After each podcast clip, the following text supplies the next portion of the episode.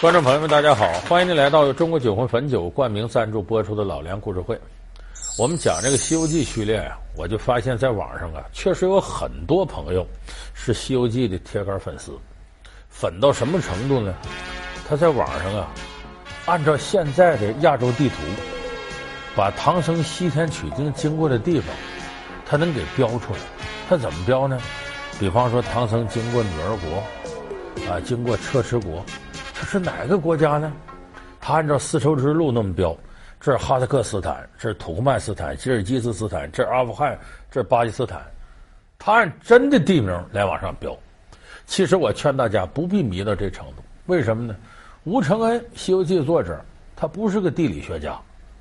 他明朝那个时候啊，尽管丝绸之路已经开通好多年了，他也不知道那些西域的国家叫什么名。那都经过很多朝代的转换了，所以说呢，吴承恩这《西游记》，你看叫《西游记》，《西游记》它不是一本游记，它是一本神魔小说，所以你按照他写那些地名往上注，那肯定是不对的。说那为什么吴承恩写了这么多国家呢？《西游记》里头说他经历过一百二十八个国家，其实这些国家吴承恩都是有所指。咱们以前节目里说过，吴承恩他爸爸开个小店，总也不挣钱。苛捐杂税、贪官污吏啊到他这盘剥。他爸爸以前就牢骚满腹，没事在家就发牢骚。说吴承恩小时候就听了他爸爸一肚子牢骚，他到大了再一看，这个社会现实很黑暗，所以他其实写这些国家是干嘛呢？把大明王朝一些丑陋现象往那些国家身上安。所以就是《西游记》里写这些国家，他都是有所指的，他不是凭空就硬那么想象出来的。名列四大名著，它为何却成为明朝第一禁书？书中所写的十二国到底有什么深意？神鬼小说《西游记》又是怎样孕育出杂家镜花缘？老梁故事会为您讲述《西游记》里的国家。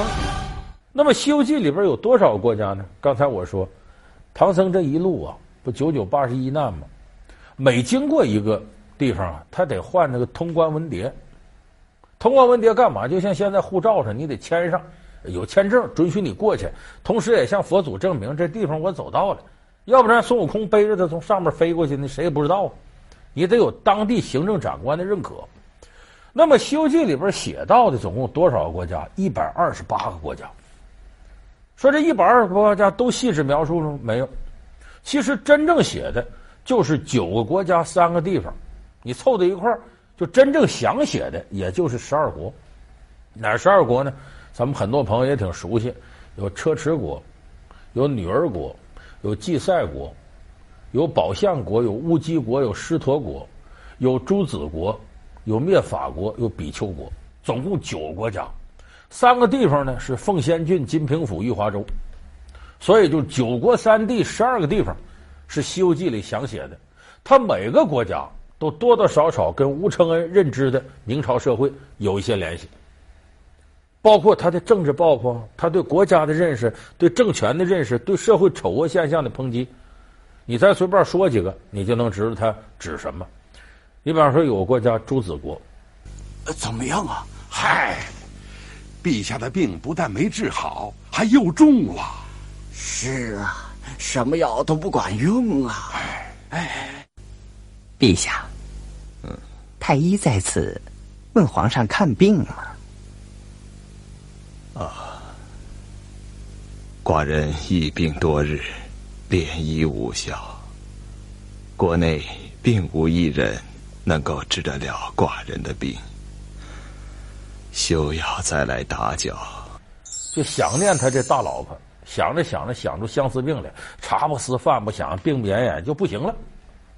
所以张皇榜说：“谁能给皇上治好病，朕愿将江山交付于他。”这时候，唐僧师徒四人来了，孙悟空接皇榜给他断病。陛下，啊，陛下，万千之喜呀！什么啊？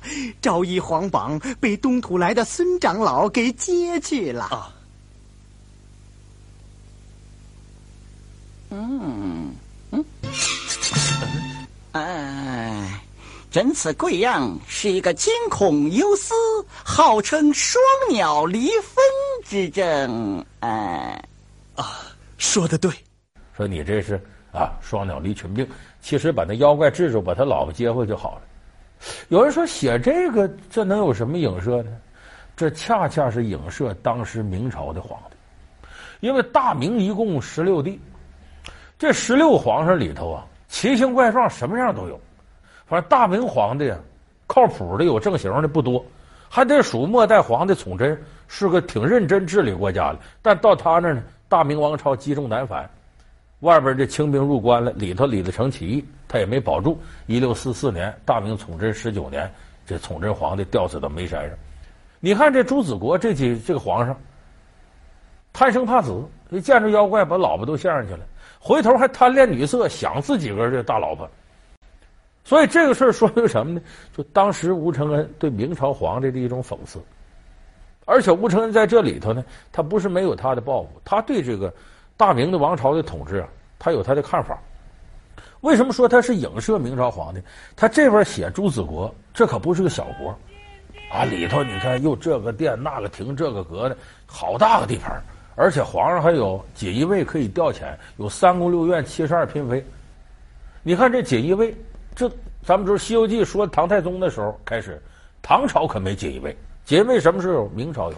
就这一块，吴承恩留个小尾巴。这诚心影射当局，就锦衣卫，这表示这是大明朝，而且他在这个书里边六十八回、六十九回写到朱子国这块呢，后头有那么几句诗。头一句诗叫“心有秘方能治国，内藏妙诀助长生”。第二句诗呢更，露骨，叫“安邦先却君王病，守道须除爱物心”。你看，“心有秘方能治国”是说的。每个知识分子都怀抱天下，我认为我能够把现在这个天下大乱治理好。安邦先却君王病，皇上是正根儿。如果这个皇上不务正业，你这国家准好不了。所以安邦先却君王病，先得治皇上的病。这既是实写朱子国国王得病了，相思病、双脑离群症，也是虚写，就是说一个国家要想好，皇上首先得干干净净、务正业，他不能是一个精神上的病人。所以这块体现了吴承恩对大明皇帝的一种认识，这是我们说朱子国里头的影射。咱再说一个国家叫灭法国，灭法国呢，唐僧师徒遭一难呢，这难很奇特，就这里没妖怪什么事儿，没出现妖怪，都是正常人。这个电视剧里是怎么写的呢？说这个灭法国这国王有一天做个梦，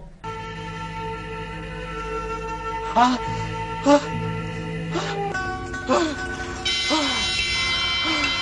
啊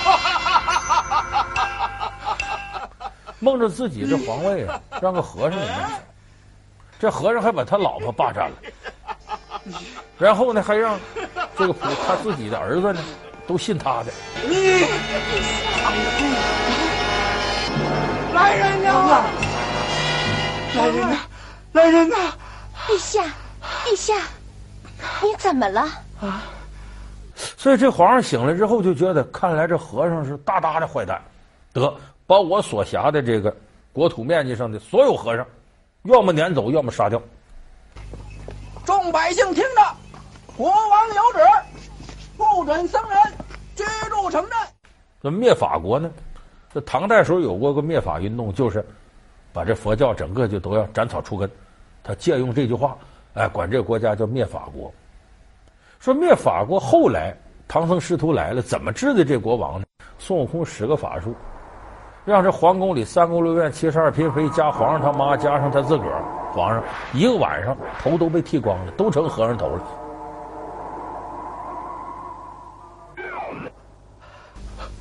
爱妃，你的头发，你的头发，头发，头发，都怨你，都怨你，非要去赶什么和尚，遭报应了吧？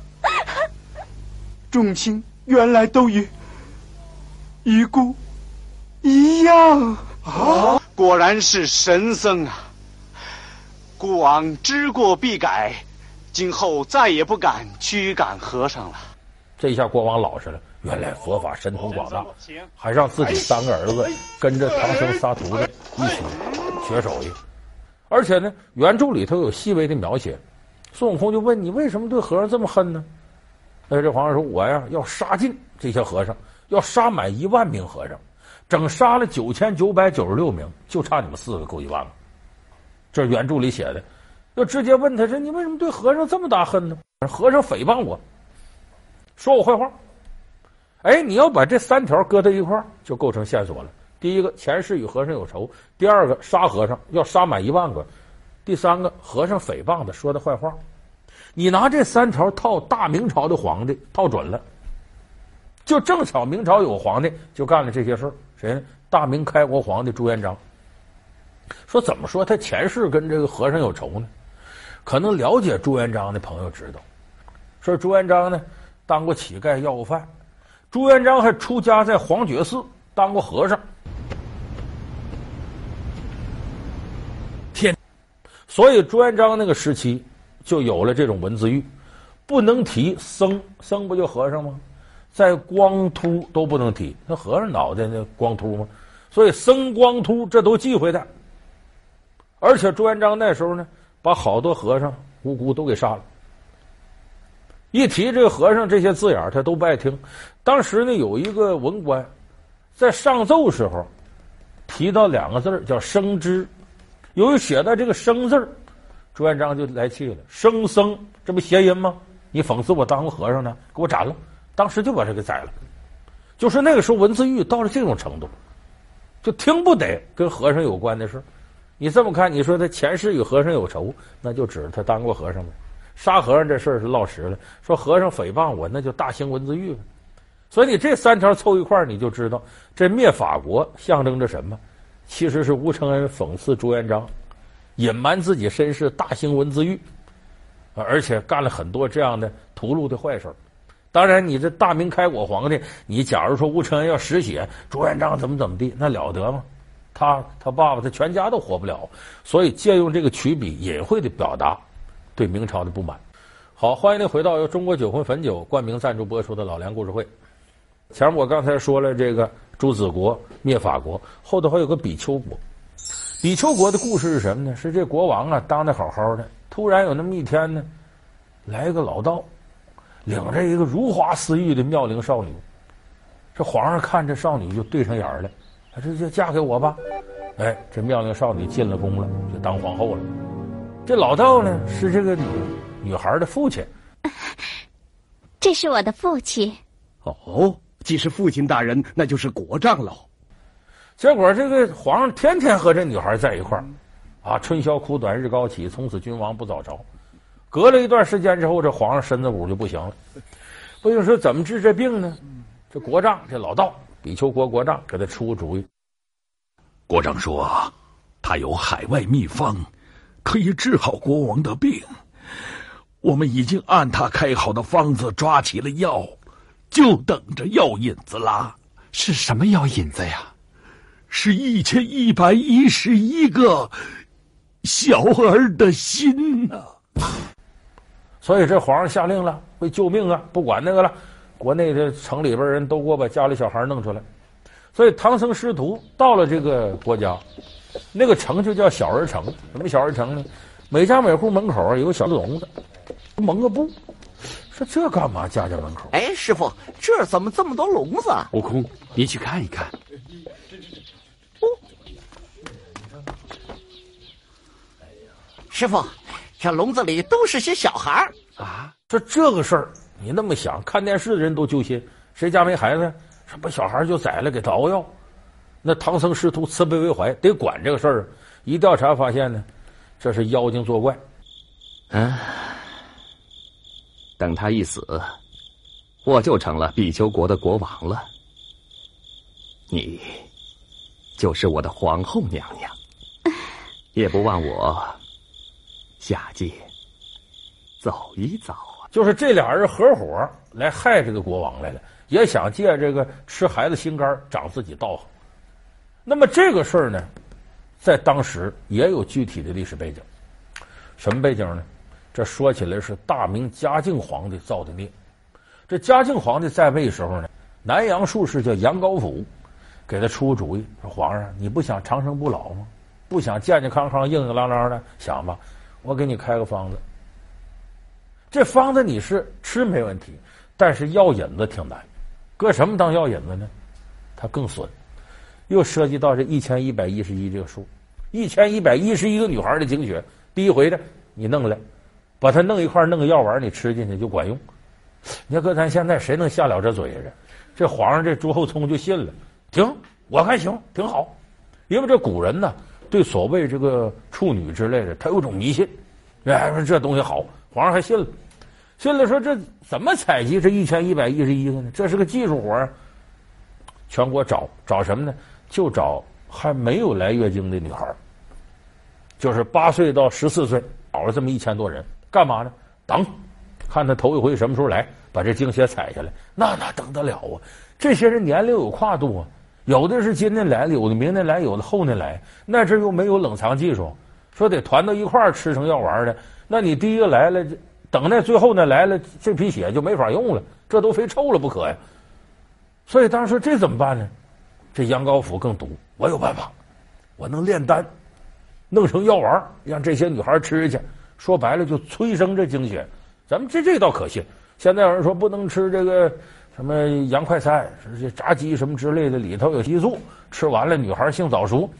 哎，那这也有这药，吃完了这女孩的经血就出来了。你想想，这违背人生理规律的，是新陈代谢都打破了。有的一出血大出血死了，有的即使是很正常的，用完了皇上一看，这也不能随便给放过去了，杀人灭口吧，宰了得了。结果这一千一百一十多个女孩无一幸免，全死了。其实有没有用？咱现代人有科学知识，这根本就没用，胡说八道的。所以这个事儿在当时。哎，明朝很多人质问这个事儿，敢怒不敢言。说吴承恩写一千一百一十一个小孩的心肝，这不就是影射这个事儿吗？这数都对得上。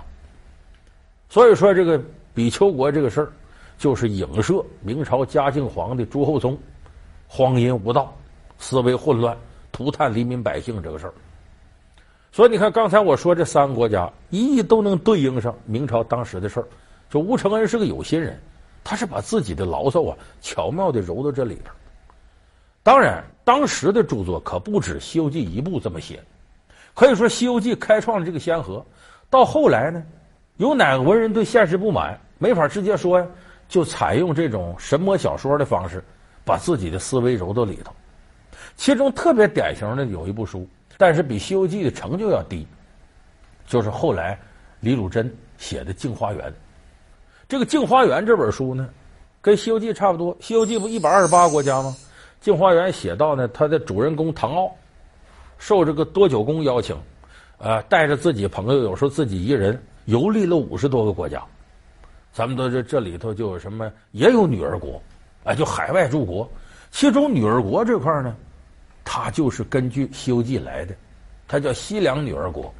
说这多九公呢，请唐傲说：“你要到女儿国来看看。”唐说：“我不敢去，我看了《西游记》了，那女儿国谁去就拽着给他当老公，我哪受了啊？《西游记》里有这吗？女儿国那儿有条河叫子母河，这里头都是女人，一个男的没有。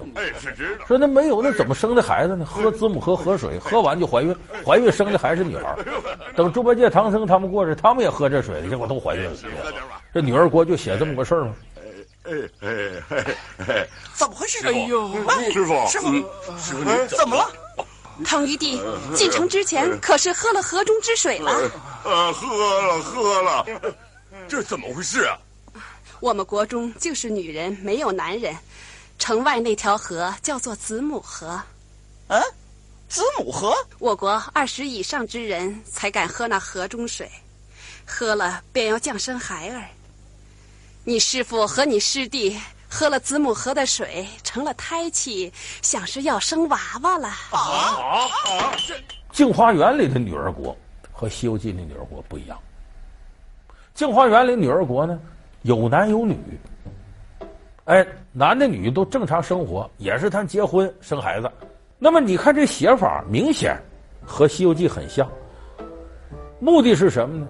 都是讽刺当时啊。男尊女卑、迫害妇女、妇女地位低下的现实。可是这个李汝珍呢，这书成书年代在《西游记》后边，包括写的事儿出发点，《西游记》里是从唐太宗开始，他这镜花缘是从武则天开始，也比他晚。由于时间晚，这个文人的思想，就相对进步。怎么进步？你看吴承恩写女儿国，女儿国国王看上唐僧了。我身为女王，饱享荣华富贵，可是从未享受人间欢乐。今日哥哥到此，真乃天赐良缘。来日哥哥登上宝座。我为王后，从此双宿双飞，这不是万千之喜吗？这说明什么呢？吴承恩脑袋里边还残存这个，你得是男的当国王，女当皇后。可到了这李汝珍的镜花缘就变了，女人一样当国王。我娶这男的进门，这男的就是我的嫔妃，不影响我的政治地位，我是主要的。而且这里更主要写了什么呢？这林之祥啊，扎耳朵眼儿，又裹脚，又涂脂抹粉的，啊，这个这个、这个呃沐浴更衣。你要不同意，那好，把你吊起来打。这说明什么呢？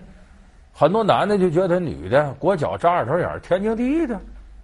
但你看这里头林志祥到老爷们这么干，痛苦的不得了。那你说那女人一直被压迫，她不更痛苦吗？所以他这个思维。就比吴承恩往前多走了一块，所以这是当时文人创作一个普遍的一种习惯方式，就是因为明朝的时候一个大兴文字狱，政府专制统治太过残酷，逼得文人呢没有表达的自由，但心里头郁闷气愤，怎么表达呢？通过神魔小说的方式。当然，这种方式在当时呢催生了很多隐晦研制的好作品，可是也促成了更多。像灭法国发生的那种悲剧。牛魔王和铁扇公主怎么会有西域血统？红孩儿是罗刹女和太上老君的私生子吗？为什么老实巴交的牛魔王会遭到三界的联合绞杀？